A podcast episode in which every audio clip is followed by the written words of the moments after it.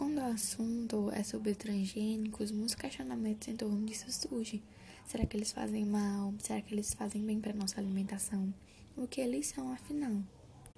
Isso começou em 1972, quando dois geneticistas norte-americanos desenvolveram uma técnica chamada de DNA recombinante, que permitia que trechos do DNA é, isolados pudessem ser reunidos. Eles criaram a possibilidade da transgenia, ou seja, transferir um gene de uma espécie para outra. Para fazer essa recombinação, eles utilizaram uma bactéria com o gene de um sapo. Ela passou a sintetizar uma proteína específica dos sapos, e isso foi um escândalo na época, porque acreditavam que os genes de bactérias deveriam ficar nas bactérias e sempre ser assim, por conta dessa, desse receio de, de se trabalhar com bactérias, delas fazerem mal à nossa saúde. Entretanto, alguns anos depois, os transgênicos puderam ser utilizados e no Brasil ele é utilizado há mais ou menos 20 anos, o cultivo deles. É o vice-líder mundial com uma área plantada de 50,2 milhões de hectares. Os pontos positivos dos transgênicos são mais direcionados à indústria e ao comércio, por eles serem alimentos mais resistentes a pragas e podem ter uma safra durante o ano todo. Já o ponto negativo é relacionado à nossa saúde, porque eles causam problemas a longo prazo. Por exemplo, o glúten.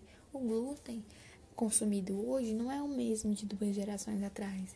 Ele é um organismo geneticamente modificado e hoje ele está causando muitos problemas de saúde.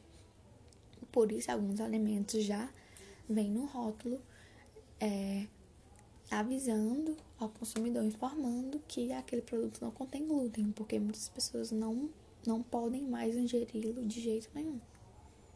Outro exemplo é a soja, que a princípio o sabor dela não era bom para o consumo. E para a gente poder consumir, ela foi modificada geneticamente. E hoje ela é produzida em larga escala, tanto ela como o milho, como o trigo. E eles são geneticamente modificados, porque a gente precisa ter uma safra o ano todo eles estão presentes em vários, em vários produtos. Então, eles vão fazer mal a longo prazo. Outra questão relacionada à soja é a criadores de peixe darem ração à base de soja a eles e a gente consumir esse peixe. Não é a alimentação natural deles e eles vão, eles vão passar isso para nós, que vai causar danos à nossa saúde a longo prazo. Por isso, o consumo de produtos orgânicos é sempre a melhor opção, por mais que eles sejam mais caros.